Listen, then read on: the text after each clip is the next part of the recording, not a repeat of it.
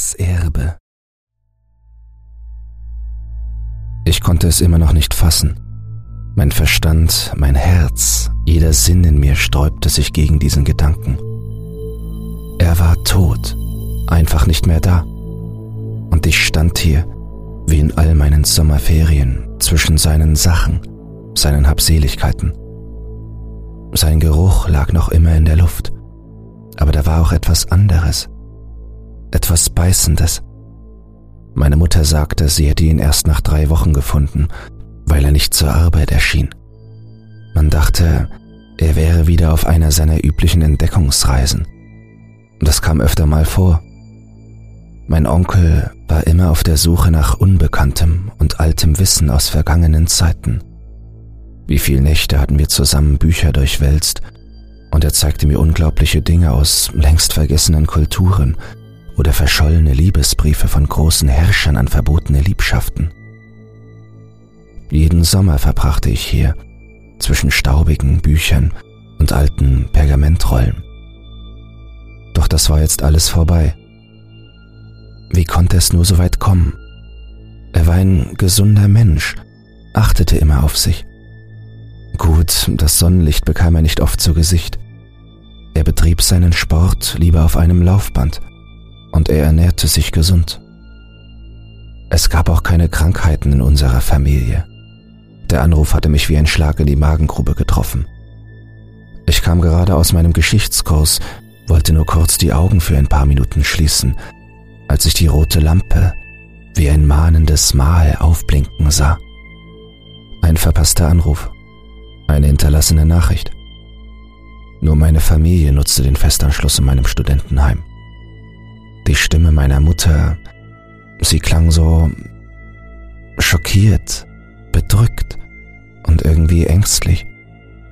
Sie hatte mit den Worten gerungen, durch Tränen immer wieder abgebrochen. Aber sie wusste, wie wichtig er mir war, und sie wollte es mir unbedingt mitteilen. Noch immer übermannt mich tiefer Schmerz, wenn ich an diese Nachricht denke. Er soll friedlich in seinem Bett gestorben sein. Friedlich wie meine Mutter dieses Wort ausgesprochen hatte, als würde sie seine Bedeutung nicht kennen. Irgendetwas wurde hier verschwiegen, aber das war nicht der richtige Zeitpunkt, um darüber zu sprechen. Kannst du bitte in das Schlafzimmer gehen? Ich kann das nicht, bat mich meine Mutter schluchzend und drückte mir einen Umzugskarton in die Hand. Nimm, was du möchtest. Schau bitte auch nach Familienfotos. Um den Rest kümmert sich das Umzugsunternehmen. Sie stöhnte laut auf. Ich hab deinen Onkel sehr geliebt. Er war immerhin mein kleiner Bruder. Ich weiß, wie sehr sein Herz an seiner Sammlung hing. Aber alles bekomme ich nicht unter. Wir werden es wohl der örtlichen Bibliothek spenden. Ich nickte stumm, nahm den Karton und schlich behutsam zum Schlafzimmer. Tür war geschlossen. Der beißende Geruch war hier viel stärker. Ich spürte, wie er sich in meine Kleidung fraß, in meine Poren drang und sich festsetzte wie ein unerwünschter Keim. Die Klinke war kühl und mit dem Öffnen der Tür entschwand jeder gute Gedanke an die gemeinsamen Tage in diesen Zimmern. Was mir früher so geheimnisvoll erschien, wirkte nun kalt und bedrohlich. Diese Stille, diese Dunkelheit, als wäre ich in einer ganz anderen Wohnung. Ich stellte den Karton neben dem Bett ab. Der Bezug fehlte. Es lag lediglich die Matratze dort auf dem Lattenrost und auf ihr befand sich ein Fleck. Oh mein Gott, er hatte eine Form und diese war deutlich zu erkennen. Oder bildete ich mir das nur ein? Nein, ich war mir sicher, der Fleck ähnelte einer menschlichen Gestalt, als würde noch immer jemand auf dieser Matratze liegen. Ein säuerlicher Geschmack bahnte sich seinen Weg in meinen Mund, vermischte sich mit diesem Gestank von Tod. Ich versuchte mich abzulenken. Ich wollte stark sein. Für meine Mutter. Für mich. Mein Blick schweifte über die Regale, über die staubigen Bücher, den offenen Kleiderschrank. Schnell griff ich nach ein paar Bilderrahmen, ohne den Fotos darin irgendwelche Beachtung zu schenken. Ich wusste, dass mein Onkel seine besonderen Werke in seinem Büro aufbewahrte. Lieber wollte ich dort nach Erinnerungsstücken Ausschau halten, als mich noch eine Sekunde länger als nötig hier aufzuhalten. Mir wurde langsam schwindlig. Ich fühlte mich wie in einem Traum, und gerade als ich in Begriff war, schwankend das Zimmer zu verlassen, da erblickte ich ihn. Ein schneeweißer Umschlag mit meinem Namen drauf. Er lag auf einem der Nachttische und wirkte so deplatziert und verloren in diesen dunklen Räumen. Warum war er mir vorher nicht aufgefallen? Jetzt stach er mir wie eine Nadel in die Augen. Ich griff nach ihm und bemerkte, dass er auf einem Buch lag. Der Umschlag und das Buch fühlten sich warm an, als hätte sie gerade eben noch jemand in den Händen gehalten. Erneut überkam mich die Übelkeit und der Schwindel. Schnell steckte ich Buch und Umschlag in die weite Bauchtasche meines Hoodies, griff nach dem Karton, in dem sich nur ein paar Bilder befanden, und verließ das Zimmer fluchtartig. Danach verschwamm alles, wie in einem merkwürdigen Tagtraum. Die Worte meiner Mutter, das Mittagessen im Diner, welche sich nicht anrührte, und die Fahrt zum Studentenheim. Wortlos ließ ich die Umarmung zum Abschied meiner Mutter über mich ergehen. Dabei presste sie das Buch in meiner Tasche fest gegen meinen Bauch. So sehr mich meine Neugier auch voran in mein Zimmer trieb, wollte ich mich doch zuallererst meiner Sachen entledigen und einfach nur duschen. Ich musste diesen Geruch loswerden, der mich verfolgte. Ich fühlte mich schmutzig, elendig, und nachdem ich mir die Haare ungefähr zehnmal gewaschen hatte und einfach nur unter dem warmen Wasser stand, war zumindest das Gefühl der Übelkeit verschwunden. Ich schleppte mich müde, als hätte ich mehrere Nächte geschlafen, zurück auf mein Zimmer, als wäre die bedrückende Stimmung, diese Schwere aus der Wohnung meines Onkels mit mir gekommen, fühlte sich nun mein eigener Bereich unglaublich kühl an. Jede Freude, die ich hier sonst empfand, wich einem Gefühl von Angst und Einsamkeit. Schlaf. Ich musste einfach nur etwas schlafen. Wie benommen legte ich mich auf mein Bett und verfiel in einen traumlosen Schlaf. Als ich erwachte, musste es bereits sehr spät in der Nacht gewesen sein. Die Zeit war mir egal. Mein Zimmer lag in absoluter Dunkelheit und der Himmel musste bewölkt sein, denn nicht einmal das Mondlicht fiel durch mein Fenster. Langsam fand ich mich zurecht und schaltete meine kleine Leselampe an, welche sich neben meinem Bett befand. Dabei berührte ich etwas Warmes, etwas Ledriges, das neben meiner Lampe lag. Das Buch schoss es mir durch den Kopf. Aber warum fühlte es sich noch immer so warm an? Wie war das möglich? Darunter lugte eine weiße Ecke von dem Briefumschlag hervor. Behutsam nahm ich ihn an mich. Laut las ich meinen Namen vor. Joshua. Der Briefumschlag war nicht verschlossen. Ich strich einmal über das Papier, dieses weiße, fast blendende Papier. Ein Blatt, hastig wie aus einem Notizblock herausgerissen, befand sich darin.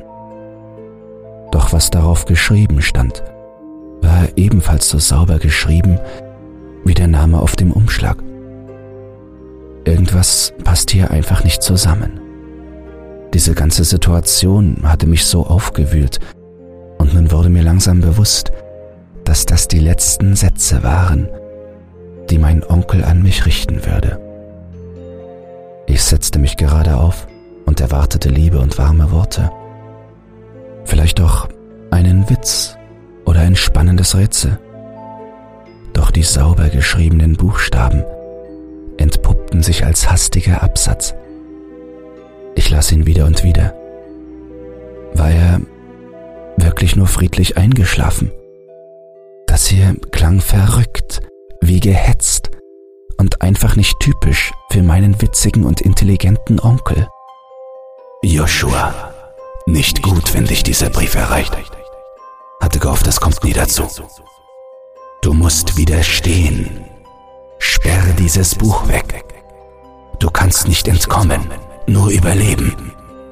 Nicht öffnen, egal was passiert. Nicht öffnen. Mein Blick glitt hinüber zu diesem Buch. Es hatte keinen Titel. Zumindest war kein Name oder Titel in das Leder geprägt. Es sah alt aus, sehr alt, und es verbreitete einen modrigen Geruch. Ich hatte genug, genug von allem, von diesem Tag, den Verlust meines Onkels und von Gerüchen jeglicher Art, die dafür sorgten, dass sich mir der Magen umdrehte. Ich nahm das Buch und den Brief und schmiss es in meinen Kleiderschrank, der gegenüber von meinem Bett stand. Ich sollte es eh nicht lesen, warum dann weiter darüber nachdenken? Mein Körper hatte sich noch nicht erholt und ich ließ mich zurück auf das Bett sinken. Dann konnte ich es hören. Ein leises Kratzen, wie von feinen Krallen an Holz. Es war gleichmäßig und langsam. Ratten schoss es mir durch den Kopf. Würde mich nicht wundern. Obwohl Essen auf den Zimmern nicht erlaubt war, wusste ich von einigen Mitstudenten, die massenweise Süßigkeiten horteten. Aber dieses Kratzen klang so nah, als wäre es direkt bei mir. Ich lauschte, strengte meine Ohren an. Viele Möglichkeiten gab es nicht. In meiner kleinen Bude befand sich nur ein Bett, mein Schreibtisch und der Kleiderschrank. Aber das Kratzen war eindeutig hier. Je mehr ich mich konzentrierte, umso lauter wurde es für mich. Und es kam, nein, das konnte nicht sein. Es kam aus dem Schrank. Bitte nicht, keine Ratten in meinem Schrank. Wenn ich etwas absolut nicht nötig hatte, dann dass sich auch noch Ungeziefer in meinen Sachen befand. Zuerst schaltete ich das große Licht in meinem Zimmer ein, und dann schlich ich zum viereckigen Koloss, baute mich vor ihm auf und riss die Tür fast aus den Angeln. Doch keine leuchtenden Augen und spitzen Zähne starrten mich an. Nur das Buch lag vor mir auf einem Rucksack und ein paar Hoodies. Ungläubig betrachtete ich die Innenseite der Tür. Mit meinen Fingern fuhr ich über kleine Kratzer, feine Einkerbungen im Holz. Wie konnte das sein? Ich war mir absolut sicher, dass das vorher noch nicht da war. Ich nahm das Buch in die Hand. Noch immer spürte ich die Wärme, konnte Papier und Leder in Leim gebunden, tatsächlich Wärme ausstrahlen. Und dann packte mich die Angst. Es fuhr durch meinen ganzen Körper. Ein Puls. Das Buch pulsierte plötzlich, wie Adern oder ein Herzschlag. Ich musste noch immer schlafen, versuchte ich logisch zu denken. Natürlich, das ist ein Traum. Es kann nur ein Traum sein. Ich ließ mich zurück auf das Bett nieder, bemerkte erst jetzt, dass ich das Buch fest umklammerte. Nicht öffnen, hallte der Satz meines Onkels wieder. Joshua, zischte es plötzlich. Joshua. Ich sprang auf, lief das Erbe meines Onkels zu Boden fallen. Das Licht in meinem Zimmer begann zu flackern. Wenn ich dachte, es wäre schon kalt in meinem Zimmer, so hatte ich nun das Gefühl, in der Arktis zu stehen. War das mein Atem, der sich da aus meinem Mund stahl wie kleine Rauchwölkchen? Joshua, zischte es wieder, und ich vernahm einen langsamen Singsang. Die Stimmen, so zierlich und zaghaft, umspielten mein Ohr, beruhigten mich. Es klang so friedlich, und auch die Kälte machte mir nichts mehr aus. Joshua, du bist es. Du bist der eine. Das Zischen stimmte mit in den Gesang ein. Langsam ließ ich mich zu Boden gleiten. Ich schloss die Augen, fühlte mich zum ersten Mal seit dem Anruf meiner Mutter wieder glücklich. Die Kälte verschwand und wich einer glühenden Hitze. Mir wurde warm, zu warm. Ich spürte, wie Schweiß über meine Stirn rann. Meine Augen öffneten sich, obwohl ich es nicht wollte. Ja, ich kämpfte dagegen an.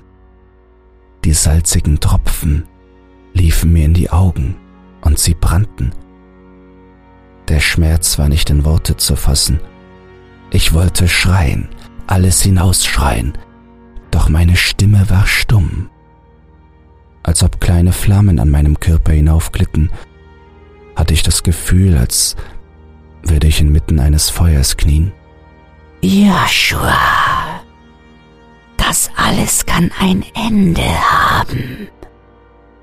Jetzt, hier, sofort. Wie? flüsterte ich, denn mehr vermochte ich nicht herauszubringen. Lies mich, öffne mich, und alles wird enden. Kann nicht, wollte ich sagen, doch brachte kein Wort mehr heraus. Ich wollte mir über die Augen wischen, doch meine Hände gehorchten mir nicht. Verzweifelt vor Schmerzen, fast ohnmächtig, kniete ich vor dem Buch und meine Arme hingen schlaff an meinem Körper hinunter, dass ich einfach nur am Boden winden wollte. Du kannst. Du bist stark. Wir wissen es. Wir wollen dich. Wieder dachte ich an den Brief meines Onkels. Was hatte er mir da hinterlassen? Was sollte ich nur tun? In meinem Kopf herrschten Chaos und Wut. Ich konnte keinen klaren Gedanken mehr fassen. Streck deine Hände aus. Ich streckte die Hände aus. Fass mich an. Ich berührte den Einband. Die Wärme, die von dem Buch ausging, vertrieb die brennende Hitze, linderte den Schmerz in meinen Augen, denn sie hüllte mich ein, löschte das Feuer. Ich begann zu weinen, die Erleichterung überfiel mich, meine Stimme kehrte zurück und ich lachte ein irres Lachen. Ich kann dir jeden Schmerz nehmen. Du musst nie wieder leiden, wenn du mich nur liest. Es war so einfach. Der Singsang lullte mich ein. Die zischende Stimme versprach mir das Einzige, was ich mir gerade am sehnlichsten wünschte. Ich glitt über das Leder, spürte den Puls, babum, babum, und ich öffnete das Buch. Alles wich von mir, Angst, Pein, Schmerz und auch Liebe. Ich lächelte und las die ersten Worte in einer mir unbekannten Sprache. Ich las sie laut und voller Stolz und bemerkte nicht, wie mein Lächeln immer breiter wurde und mit jedem gelesenen Wort mir die Luft immer und immer mehr entwich. Ich las weiter, bis ich mich so leer fühlte, so unglaublich leer, und ich lächelte. Der nächste Morgen. Anrufbeantworter. Joshua, hier ist Mom. Ich bin gerade ein paar Sachen deines Onkels durchgegangen. Eigentlich wollte ich es dir nicht sagen, aber nun da ich sein Tagebuch gefunden habe, er schreibt dir von einem bösen Wesen, gefangen zwischen den Seiten. Etwas, das nicht gelesen werden darf, da es ihm sonst Macht verleiht und wenn es eine neue Seele hat, weiter wandert. Dein Onkel bezeichnet es als Fluch, der einen immer wieder auf die Probe stellt. Vielleicht ist er, aufgrund dessen, was er alles gelesen hat, doch noch verrückt geworden. Joshua, dein Onkel, nun ja, als sie ihn gefunden haben, sein Gesicht, es war wie am Mund aufgerissen. wie ein verrücktes Lächeln. Ich hoffe, du bist schon wieder gut im Wohnheim angekommen. Du hättest ruhig etwas fester klopfen können, als du hier warst, anstatt mir nur das Buch vor die Tür zu legen. Ich kann verstehen, wenn es dich zu sehr schmerzt, ein Erinnerungsstück zu behalten.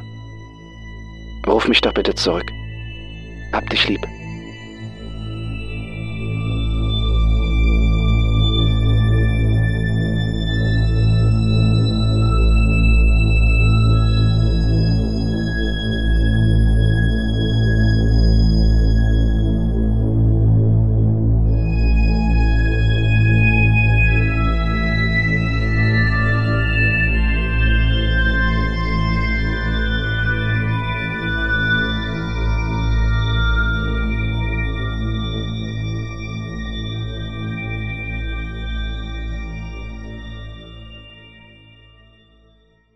Hast alle Folgen durchgehört oder Bock auf ungekannte Dimensionen des Horrors. Ich habe einen neuen Podcast und darum geht es. Secure, Contain, Protect, Sichern, Bergen, Beschützen. Es gibt Dinge, die sich in unseren Albträumen einnisten. Bizarre Dinge, abgründige Dinge, grausame Dinge. Die SCP Foundation wurde gegründet, um die Menschheit vor unaussprechlichen Wesen zu schützen, von deren Existenz sie nichts wissen will. Und diese Wesen haben Akten, jede Menge Akten.